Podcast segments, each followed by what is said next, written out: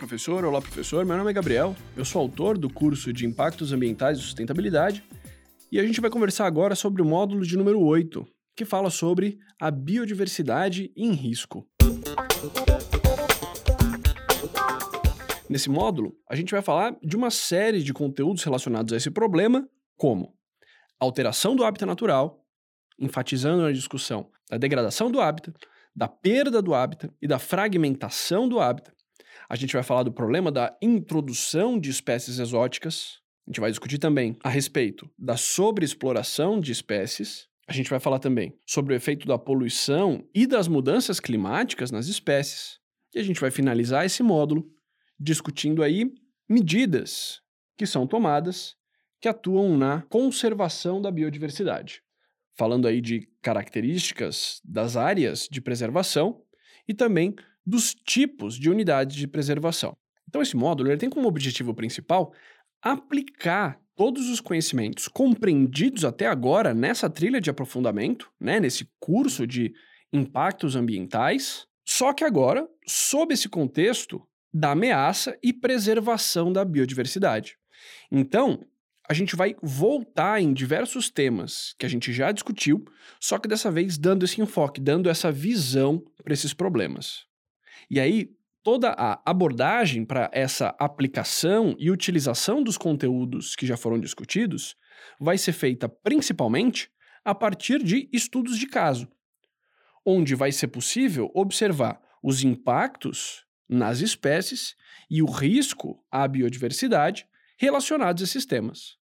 E aí, para resolver esses problemas, o aluno vai ter ali que mobilizar os seus conhecimentos, aplicando dessa forma os conteúdos de forma muito mais contextualizada, dando um significado ainda maior para aqueles conteúdos que foram aprendidos até então. E aí, além né, de aplicar conhecimentos que ele já tem, ele também vai ter ali a oportunidade de aprender como outras atividades e práticas ameaçam a biodiversidade como por exemplo a sobreexploração de espécies e de espécies invasoras que não foram discutidas até agora no nosso curso. E aí, tanto nesse módulo, né, no final desse módulo, quanto no próximo módulo inteiro, a gente já vai mudar um pouco o enfoque desse nosso curso, que até agora vem sendo na discussão dos impactos e a relação com o meio e a influência nas espécies, para buscar soluções sustentáveis de preservação e de desenvolvimento. Né? Então, a escolha dessa abordagem, né, de enfatizar nesses impactos, foi feita. Um, porque nesse caso a gente pode tanto aprender como aplicar conhecimentos de biologia para compreensão desses problemas. Então, que o aluno possa olhar um problema e usar os conhecimentos de biologia para compreender de forma mais completa e mais complexa o mundo que ele vive, mas que essa discussão, sem esse contraponto, sem essa contrapartida, ele também pode ficar relativamente vazio. É importante que o aluno saiba medidas para contrapor para solucionar os problemas que foram levantados até então. E aí, o embarque desse módulo ele traz a seguinte pergunta: A biodiversidade da Terra está em crise? E aí tem um infográfico que aparece aí no caderno de aula, né? Que ele mostra como cada ambiente natural está sendo impactado por cada um dos problemas que vão ser discutidos nessa aula. E aí, além disso, está sendo mostrado se o efeito de cada um desses problemas é alto, é baixo, é moderado, é muito alto. E além disso, independente se ele é alto, se ele é baixo, se esse efeito está decrescente, se ele está contínuo ou se ele está sendo rapidamente aumentado. Então, é um infográfico que tem muita informação.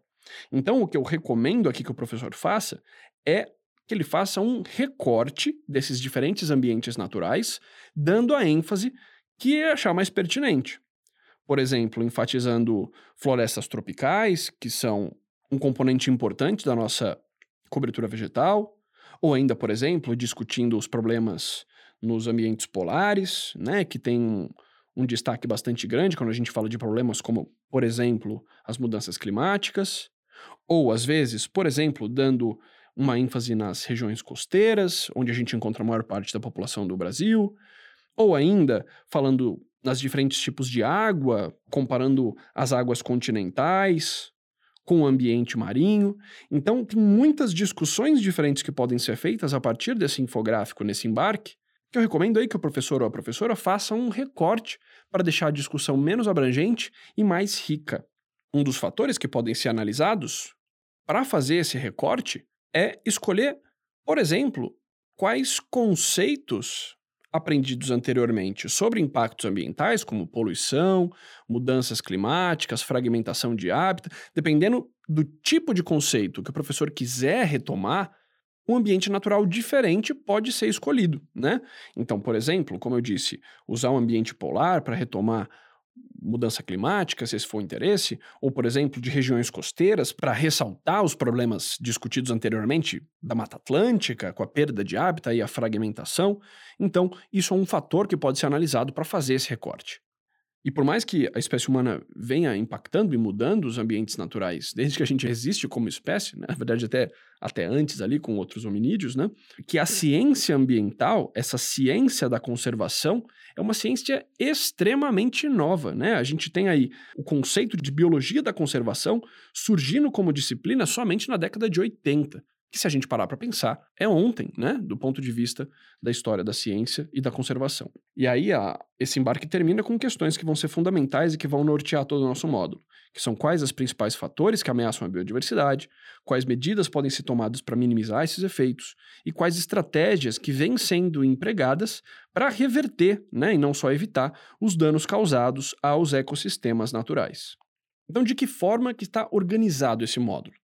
Basicamente, o que a gente fez aqui foi separar essas quatro aulas da seguinte forma: as três primeiras são destinadas à discussão das ações humanas que levam ou expõem em risco à biodiversidade, e a última aula é destinada à discussão de medidas para contrapor esse problema. Né? Então, nesse esquema de três aulas para discutir o problema e uma aula para discutir a solução. E aí, o professor ou a professora pode distribuir esses temas referentes às três aulas, como julgar mais adequado. Ou até mesmo trabalhar dinâmicas, aproveitar esse espaçamento para trabalhar dinâmicas muito mais diferenciadas, né? Pensando que você tem três aulas para trabalhar esses conjuntos de tema. Né? Então tem um espaço aí para adoção de metodologias bastante diferentes. O que a gente vai fazer aqui vai ser então uma sugestão de que forma que isso pode ser feito. Mas manter isso em mente é importante, caso o professor queira trabalhar de uma forma mais criativa na organização de suas aulas. Então, pensando num recorte de conteúdos para uma organização mais tradicional, a primeira aula do módulo ela tem como objetivo introduzir o problema relacionado à perda da biodiversidade no mundo. E aí as atividades humanas são hoje a principal causa da perda de biodiversidade no mundo todo. E aí o texto do início dos fundamentos científicos, ele fala sobre isso. Ele fala que, junto com o crescimento enorme da população humana, que vai ser discutido no próximo módulo, inclusive, também houve um proporcional aumento da exploração dos recursos naturais da Terra. E aí tem um dado interessante que também vai ser trabalhado em questões desse módulo, que pelo estudo do registro fóssil é possível obter uma estimativa das taxas de extinção de vertebrados no passado. Porque qual que é a ideia disso? Que analisando qual que era a média das taxas de extinção no passado, e aí depois comparando, a partir de levantamentos paleontológicos e genéticos, a gente olhar qual que é a taxa de extinção de espécies hoje, a gente consegue ver qual é a influência aí da ação antrópica na biodiversidade. É claro, nesse caso, fazendo um recorte para os vertebrados, mas que pode ser transposto aí para diversas outras espécies. E aí o que esses dados mostram é que antes acontecia um evento de extinção a cada 200 anos, resultando aí num período médio de existência de uma espécie que variava aí de 1 milhão a 10 milhões de anos. Só que se a gente pegar agora no século XX, a gente tem um aumento médio de eventos de extinção por ano, resultando aí em um tempo de existência dessa espécie para apenas 10 mil anos. E aí, com isso, então, é possível que a gente observe que a partir de, do século XX, a taxa de extinção foi de 100 a mil vezes maior em comparação com as taxas anteriores. E aí, isso daí é um argumento poderoso para ser levantado para os alunos para mostrar a importância da gente entender, tá, mas de que forma que o modo de vida humano tem causado isso? É algo que a gente deve se perguntar, porque numa taxa como essa, e pensando no objetivo né, desse, de parte desse curso, que é falar sobre o desenvolvimento sustentável, é fundamental que a gente entenda essa relação. E aí, o primeiro tópico a ser discutido nessa aula é o problema da alteração do hábitat natural, que pode ser dividido basicamente em três. A primeira parte é a degradação do habitat, que vai ser aí basicamente as mudanças no ambiente natural que comprometem a sobrevivência das espécies. Então a gente está falando aqui de alterações nas características do ambiente e que estão comprometendo ali a sobrevivência da espécie. Tem ainda, relacionado a isso, o problema da perda do hábitat, que a gente está falando então aqui da mudança completa e definitiva de um hábitat para outra finalidade. E dá para o professor levantar ou discutir com os alunos, né, ou pedir para que eles tentem pensar em quais tipos de prática que levam a essa mudança completa, né? Então a gente pode falar de pecuária, de urbanização, de agricultura. São práticas que alteram completamente aquele ambiente, que, portanto, inviabilizam o sustento daquelas populações naturais que viviam naquele local. E aí, uma forma, inclusive, de trabalhar diretamente esse tema é a partir da questão de número 1, que vai tornar explícita aquela discussão levantada na aula passada sobre os remanescentes da Mata Atlântica e o desenvolvimento humano, que é uma questão que explicita aquela discussão levantada na aula passada sobre os remanescentes da Mata Atlântica, as causas da destruição desse tipo de vegetação. E aí o aluno vai comparar, a partir dessa questão 1, né, a ideia é que ele perceba que a taxa de degradação desses ambientes está diretamente relacionada à ocupação humana desses ambientes, né? A questão exige que o aluno compare, por exemplo, degradação de ambientes em que a gente observa uma alta ocupação da população humana, comparado a biomas um pouco mais remotos, como, por exemplo, desertos e regiões polares. E dá até para levantar com os alunos, né, de, de que os efeitos que levam à perda da biodiversidade em cada um deles são bastante diferentes, né? Por exemplo, nas regiões polares, a gente fala muito mais sobre o efeito das mudanças climáticas lá do que, por exemplo, a mudança do que urbanização, ou seria absurdo pensar em agricultura, né? Então mostra que é, a, acho que isso também evidencia a importância da gente entender todos os fatores que levam a essa alteração e, e ver que essas atividades humanas afetam todos os ambientes, mas de formas diferentes. E como essa questão tem aquele embarque um pouco extenso, né, que pode ser usado para retomar uma série de conceitos, essa primeira aula foi deixada com uma quantidade menor de conteúdos, para que o professor ou professora tenha maior liberdade de trabalhar essas questões de sala que, como comentado anteriormente, trazem situações problema em que o aluno vai ter que analisar dados, analisar mapas, analisar resultados e, a partir disso, chegar a algumas conclusões.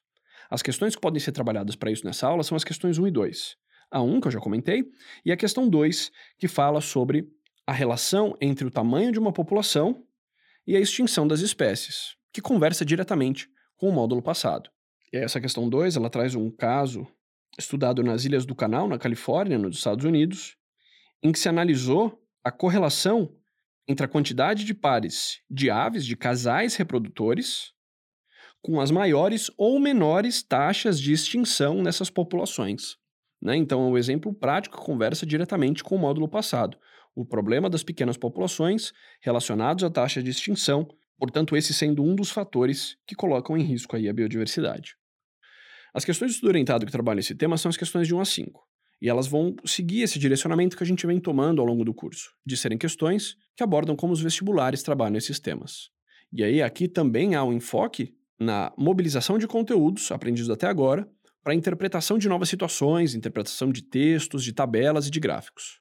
Na questão 1, um, o aluno deve reconhecer quais fatores favorecem a extinção de espécies.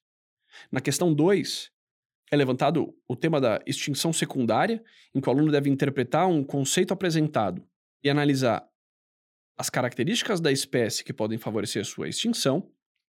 A questão 3 aborda o aumento da taxa de extinção de espécies de diversos tipos de vertebrados, que foi aquela que eu comentei, inclusive, no início da discussão dos conteúdos desse módulo, da primeira aula desse módulo. A questão 4 é uma questão mais abrangente, que envolve a utilização de conceitos da biologia da conservação em geral para a interpretação da situação apresentada. E a questão 5 apresenta um gráfico que traz características da espécie, e o aluno deve analisar essas características da espécie para, a partir daí, determinar quais delas são mais vulneráveis à extinção. Então, novamente, uma questão onde o aluno tem que aplicar os conhecimentos que ele tem em uma situação problema. A segunda aula desse módulo tem como objetivo trabalhar os efeitos das espécies invasoras e como essas espécies podem ameaçar a biodiversidade. E esse é um tema que ele pode ser usado para fazer diversas conexões com temas já trabalhados na formação geral básica, porque nesse momento do curso a ecologia já foi bastante discutida. Então, dá para se trabalhar bastante a relação das espécies invasoras com as relações ecológicas ou com a ecologia de populações. Dois temas bastante relevantes para o Enem e para outros vestibulares e que podem enriquecer as discussões dessa segunda aula. Essa aula pode ser dada como uma aula invertida, a partir de uma forma semelhante como orientado anteriormente, porque a primeira videoaula desse módulo trabalha o problema das espécies invasoras, então pode ser orientado para que os alunos assistam previamente esse vídeo e façam a leitura correspondente da parte dos fundamentos científicos. E caso isso for feito, o professor pode iniciar a aula com a resolução das questões 3 e 4 para a verificação da compreensão dos alunos a respeito desse tema que foi trabalhado em casa. E aí, independentemente da forma que for trabalhado, tem alguns tópicos que são importantes de serem discutidos aqui e que, portanto, seria bacana de ressaltar nas explicações teóricas do professor ou nas discussões com os grupos ao longo das atividades. A primeira delas é a discussão a respeito do endemismo.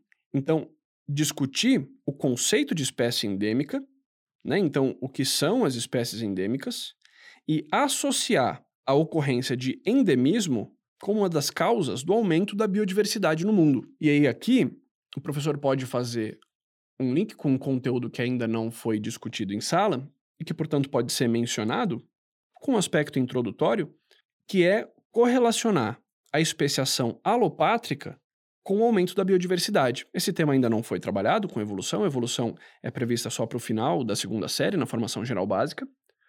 Mas uma coisa que os alunos podem perceber com mais facilidade é que populações que estão geograficamente isoladas e que passam muito tempo isoladas, elas tendem, ao longo do tempo, a se diferenciar cada vez mais, pela seleção de características diferentes.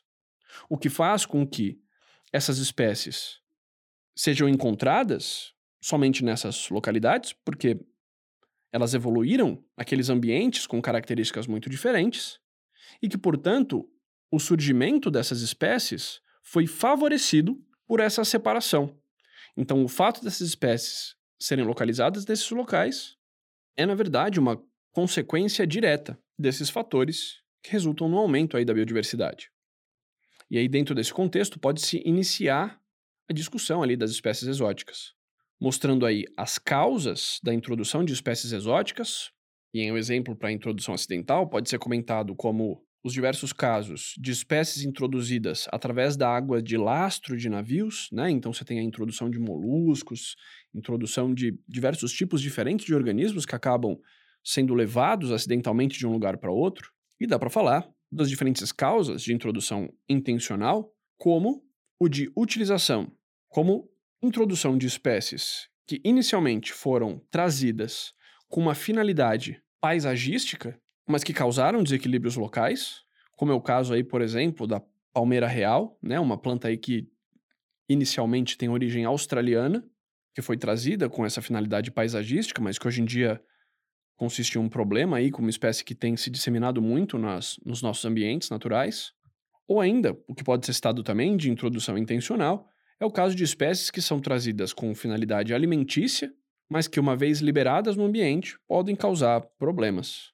E dá para citar aqui, nesse caso, o problema dos caramujos africanos, né, que foram introduzidos inicialmente no Brasil, no estado do Paraná, na década de 80, como uma alternativa econômica ao escargot, mas que não teve uma aceitação muito grande. E eles acabaram sendo soltos ali na natureza, e isso criou um sério problema ambiental, uma vez que eles, eles têm poucos predadores e se reproduzem muito rapidamente.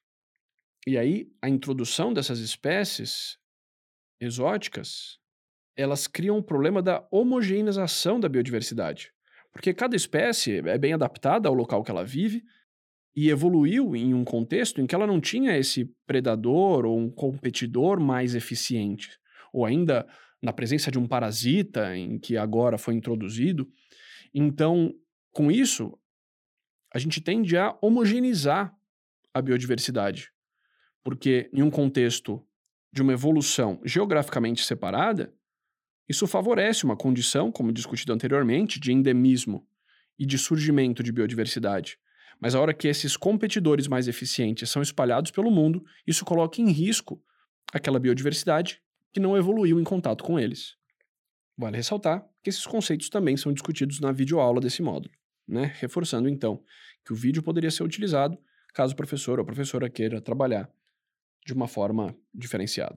As questões do desenvolvendo habilidade que trabalham esses temas são as questões de 3 a 4, que elas trazem um caso bastante emblemático, que foi da introdução da perca do Nilo no Lago de Vitória, que é um dos grandes lagos africanos. É uma espécie que é uma predadora voraz e que passou a se alimentar de peixes que viviam lá, né, o que causou um desequilíbrio gigantesco nessas populações. Então, essas questões podem ser utilizadas em sala para a aplicação desses conteúdos. A questão 3, enfatizando ali mais na discussão da cadeia alimentar e o equilíbrio dessas populações. E uma questão 4, expandindo um pouco mais essa discussão sobre que características que estão presentes de uma espécie exótica que podem fazer com que ela coloque em risco de extinção populações locais. As questões do estudo orientado que trabalham os conceitos relacionados a essa aula são as questões de 6 a 12. E aí, se a metodologia adotada foi da aula invertida, então é previsto que haja um maior tempo de sala para resolução de questões. Como as, as questões de 3 e 4 são questões mais curtas, é possível também que em sala sejam trabalhadas algumas questões do estudo orientado, que são questões mais voltadas para como que os vestibulares trabalham esse tema. E nessas questões também é possível que o professor ou a professora enxerguem possíveis lacunas que tenham surgido na compreensão dos conteúdos. Inclusive, uma possibilidade para trabalhar essas questões mais objetivas é através da metodologia da instrução entre pares, que foi comentada também em um módulo anterior. Então, agrupando os alunos em pequenos grupos, duplas ou trios, pedindo para que eles façam essas questões e discutam entre si esses conceitos, né? favorecendo aquilo que a gente falou, favorecendo ali aquele conceito da zona de desenvolvimento proximal e com o professor, verificando através de votações na hora a respeito dos gabaritos corretos, possa verificar a compreensão da turma acerca desses temas. A questão 6 aborda problemas relacionados às espécies exóticas competidoras em uma situação problema.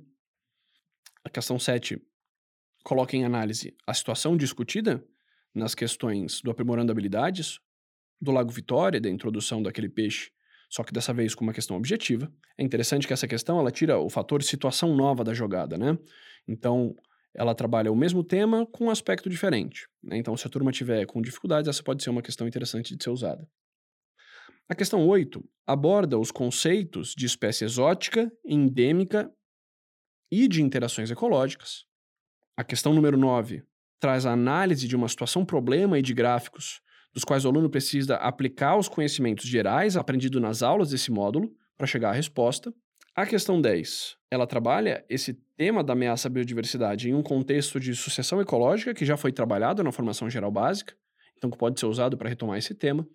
E as questões 11 e 12 discutem o problema de espécies invasoras, sendo que na primeira isso é discutido em uma situação de aquicultura, e a segunda trabalha aí uma grande diversidade de conceitos, né? Então, uma questão também bastante abrangente que pode ser usada para lapidar esses conceitos, né? Para identificar possíveis imprecisões conceituais a respeito de conceitos como espécie exótica, diferença de espécie exótica invasora, né? O que é uma espécie endêmica, entre outros conceitos. Então, a terceira aula desse módulo, ela tem como objetivo finalizar os diferentes tipos de ações humanas que possam pôr em risco a biodiversidade. E o professor ou professora deve analisar quais impactos foram discutidos até agora para dimensionar essa terceira aula. Então, possíveis abordagens aqui é condensar a primeira e segunda aula desse módulo para discutir só os conceitos, né? então uma forma alternativa ao que eu propus anteriormente, e deixar a terceira aula, por exemplo, para discutir exercícios, ou ainda, de fato, espalhar os conceitos ao longo de três aulas, para que cada um deles possa ser discutido com mais calma, mas dentro de uma divisão mais tradicional, nessa terceira aula faltam ainda né, para discutir os conceitos sobre exploração de espécies e, nesse módulo, é dado uma ênfase maior na retomada de fatores que foram discutidos em módulos passados e que estão relacionados com a perda de biodiversidade, como poluição e mudanças climáticas. Sendo que o tópico de mudanças climáticas vai voltar a ser discutido na aula 4. Vai voltar a ser discutido nas questões do aprimorando habilidades, referentes à aula 4 desse módulo. E aí, Nessa aula é dada uma ênfase na poluição de ecossistemas aquáticos e essa relação com a perda de biodiversidade. E aí aqui vale a pena condensar quais fatores que podem estar dispersos para o aluno e aqui podem ser agrupados, como falar de barragens que foi feito, foram faladas na aula de mineração e de hidrelétricas, falar de desvios de cursos de rio, que foi discutido na aula de crise hídrica, né? Então você tem diferentes fatores que mudam ali aqueles ecossistemas aquáticos que estão espalhados em outros contextos e que aqui eles podem ser horizontalizados no contexto da perda de biodiversidade. E aí um dos fatores que foi escolhido para ser como destaque dessa aula, até por ser diferente do que foi discutido anteriormente, é o conceito de desreguladores endócrinos. E uma das principais consequências que esses poluentes classificados como desreguladores endócrinos causam são as alterações das características sexuais das populações. O exemplo discutido para a sala é o das baleias que ficaram conhecidas como baleias à prova de fogo, né? que é um, um nome muito curioso, que foi dado porque são baleias que estavam tão contaminadas com uma substância que inicialmente era usada para controlar fogo, que é claro que a baleia não é a prova de fogo, mas é que elas tinham muito desses poluentes, né? Então elas ficaram apelidadas dessa forma. E a questão do desenvolvendo que explicita isso é a questão de número 5, e pode ser usada para trabalhar o tema. Então, professor ou professora pode deixar um tempo para que os alunos leiam o texto e façam um item A, em seguida trabalhe esse conceito dos desreguladores endócrinos e deixem mais um tempo para eles fazerem o item B. Isso porque o item A fala sobre o conceito de magnificação trófica, que já foi discutido anteriormente, então os alunos já têm essa capacidade de utilizar para responder a questão, enquanto que o item B, ele vai trabalhar o efeito do acúmulo dessas substâncias que, em específico, são desreguladores endócrinos. Né? Então, por isso que dá para fracionar a discussão desse tema dessa forma. A discussão do tema da sobreexploração pode ser feita enfatizando os seguintes tópicos. Primeiro, que a história da espécie humana é embasada na exploração do ambiente, né? então nós éramos uma espécie inicialmente caçadora e coletora. No entanto, o aumento da tecnologia, o aumento da população e, é claro, a lógica do lucro, né? De explorar mais, vender mais e mais barato, expandir mercadorias, expandir o consumo, né? Toda a lógica né, da sociedade que a gente vive, colocam uma sobrecarga nas populações.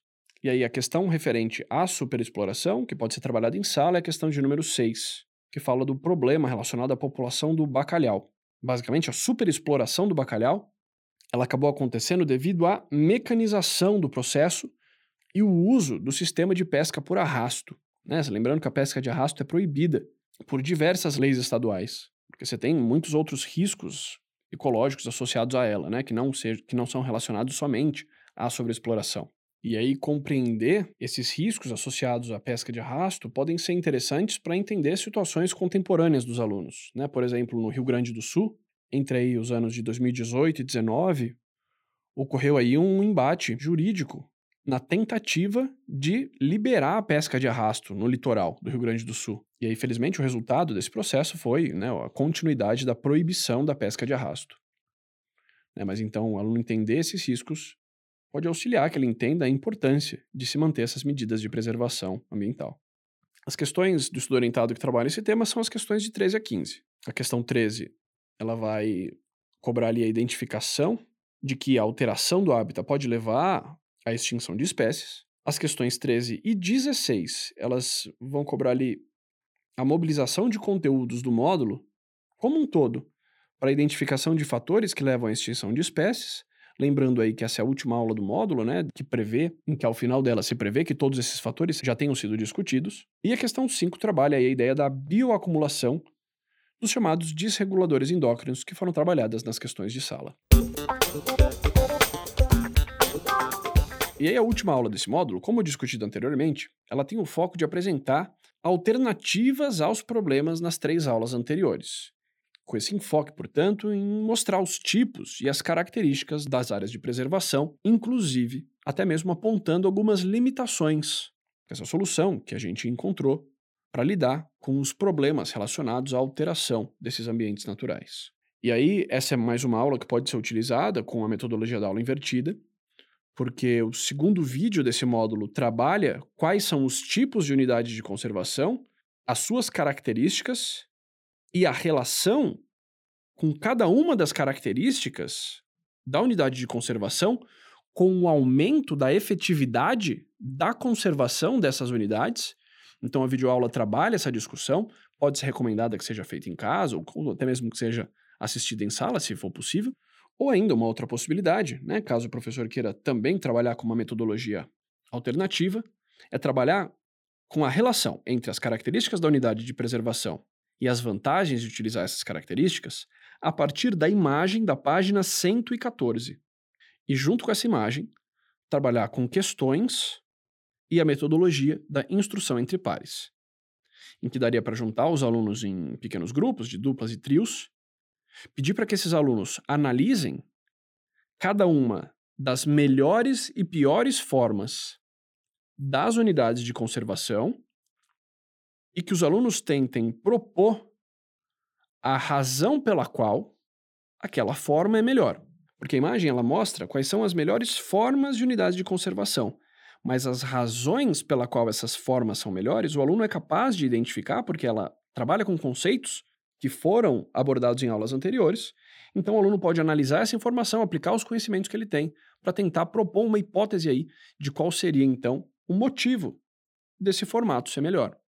E aí, dentro do contexto aí da metodologia da instrução entre pares, o professor pode formular pequenas respostas, pequenas perguntas com respostas curtas, para que os alunos possam avaliar, a partir de suas conclusões, quais seriam as alternativas corretas, e aí que siga aquela dinâmica, onde, se a taxa de acerto da turma for inferior a 30%, vale a pena revisar os conceitos e dar mais um tempo para que eles possam é, discutir, tentar refazer a questão, se os acertos da sala ficarem na faixa de 30% a 70%, que se discuta entre os grupos para que seja feita uma nova votação, sem a revisão do conceito, e que, por fim, se esses acertos forem maior, maiores a 70%, você faça ali uma explicação daquele conceito e avance para o próximo tópico. Nesse caso, para a próxima característica da unidade de conservação e a vantagem dela ser daquela forma.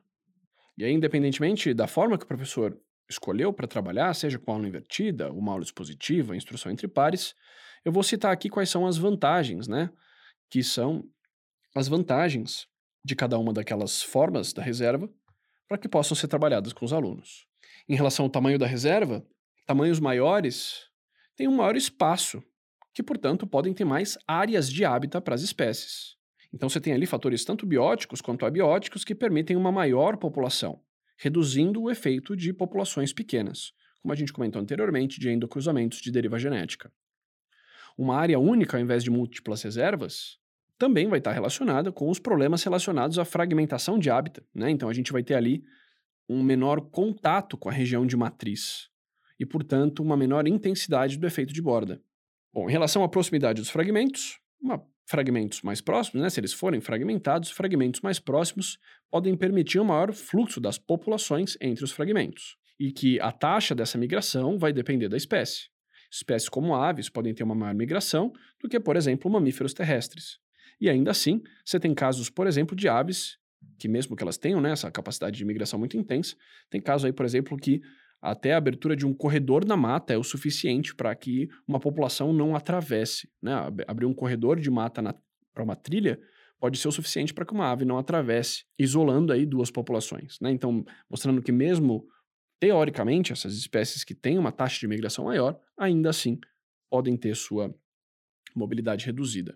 A parte de conectividade entre duas áreas, basicamente é a discussão sobre a vantagem de corredores ecológicos, esses fatores estão diretamente correlacionados. Então, o formato das áreas com maior volume também reduzem o efeito de borda. Então, nesse sentido aqui, envolve uma questão bastante matemática, né? Você pode, inclusive, pedir para que os alunos interpretem isso, olhando essa relação de superfície, volume, é uma questão puramente matemática, dependendo aí da, do nível de compreensão e conforto dos alunos e do professor com esse tema.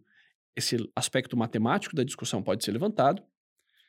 E, por fim, as chamadas zonas de tampão ou de amortecimento elas são aquelas zonas com o objetivo de filtrar os impactos negativos que ocorrem fora dela, como ruído, poluição, espécies invasoras e o avanço da ocupação humana, principalmente e especialmente naquelas unidades que forem próximas a áreas que são intensamente ocupadas. E aí, o último tópico dessa aula é a apresentação dos diferentes tipos de unidade de conservação. As unidades de conservação integral, e unidades de conservação de uso sustentável, sendo a unidade de conservação integral aí com o objetivo de conservar o ambiente natural, sendo permitido o uso indireto dos recursos naturais, desde que não envolva o consumo, coleta, dano, destruição daquele ambiente, à exceção de pesquisas científicas e de turismo ecológico, e as unidades de conservação de uso sustentável, com um objetivo diferente, de conciliar a ação humana com a conservação de biodiversidade, podendo haver moradias, bem como a exploração dos recursos, mas garantindo aí o que a gente chama de perenidade dos recursos renováveis, mantendo a segurança da biodiversidade e explorando aí essa área de uma forma socialmente justa e economicamente viável. E aí vale a pena também ressaltar com os alunos as áreas de preservação permanente, né, que vão ser aquelas áreas de proteção ecológica que elas têm limites rígidos de exploração. E aí você tem algumas áreas que são elegíveis para se tornar esse tipo de área de preservação permanente, como banhados, mata ciliar, restingas, dunas, nascentes de rios e lagos e região de topos de morro. Né? E se houver tempo, né, até porque, como essa é a última aula do módulo, pode ser que essa aula esteja mais ou menos folgada né, em relação a, a tempo disponível para trabalhar temas, o professor ou a professora pode discutir algum ou alguns desses fatores em relação à importância deles serem conservados e, portanto, serem áreas de preservação permanente. Inclusive, vale a pena salientar a tentativa em 2020 de retirar as regiões de Restinga e de Manguezal como áreas de preservação permanente houve inicialmente uma tentativa né, de remover essas áreas como elegíveis para área de preservação permanente. No entanto, essa medida foi derrubada pela juíza que cuidava do caso, e no despacho ela afirmou que a suspensão dessas normas de preservação representavam aí um evidente, né, abre aspas, um evidente risco de danos irrecuperáveis ao meio ambiente, né, que é uma afirmação extremamente relevante que pode ser discutida com os alunos. Mostrando novamente que o entendimento dessas questões é fundamental para que o aluno entenda o contexto do que ele vive, que ele entenda as discussões que estão sendo feitas na sociedade a respeito desses temas. As questões que trabalham esses temas de sala são as questões 7 e 8. Questões, então, em que o aluno vai ter que aplicar conhecimentos relacionados a essas áreas de preservação e contrapor, inclusive, alguns desses conceitos com problemas relacionados às mudanças climáticas. Então, a questão 7, o aluno deve formular uma hipótese para explicar por que, que Mudanças climáticas podem inclusive diminuir a efetividade de áreas de conservação, a dificuldade de uma resposta natural das populações, que é a de migração, já que agora as espécies estão isoladas a fragmentos, por mais que em formas e tamanho adequado, as espécies estão isoladas em fragmentos, que são essas unidades de conservação. Então, longitudinalmente, acaba sendo difícil fazer essa migração como uma resposta às mudanças climáticas. E a questão 8, ela, ela aborda diretamente a discussão entre as características que devem ser consideradas para o estabelecimento de uma unidade de conservação, com sua respectiva importância para a manutenção da biodiversidade de uma região. As questões do estudo orientado referentes a esse tema são as questões de 16 a 20, que também trabalham questões de vestibulares sobre isso. E essas questões elas têm basicamente dois aspectos: ou questões bem abrangentes, que vão trabalhar todo o contexto geral discutido nesse módulo, tanto de impactos quanto de conservação, e algumas questões que falam mais diretamente sobre as unidades de conservação e medidas que podem ser tomadas para evitar essa perda da biodiversidade. Portanto, esse módulo ele é um módulo bastante integrativo, que vai visar, portanto, integrar os conhecimentos aprendidos até agora em um contexto mais amplo, que é o da ameaça à biodiversidade. E além disso, o módulo também permite a aplicação desses conceitos em diferentes situações, o que vai permitir que tanto o aluno quanto o professor avalie a compreensão a respeito desses temas, quanto que dê muito mais significado ao entender como que esses conceitos se aplicam às situações reais. E a ideia de ter três aulas para a realização desse debate permite a adoção de estratégias mais diferenciadas que dão um protagonismo maior para o aluno. Né? Então a gente recomenda que se possível, sejam exploradas essas diferentes estratégias para que possam ser desenvolvidas aquelas habilidades esperadas lá para a BNCC. Então, professor e professora, espero que esse podcast tenha auxiliado no encaminhamento das aulas desse módulo. Um grande abraço, tchau, tchau e até mais.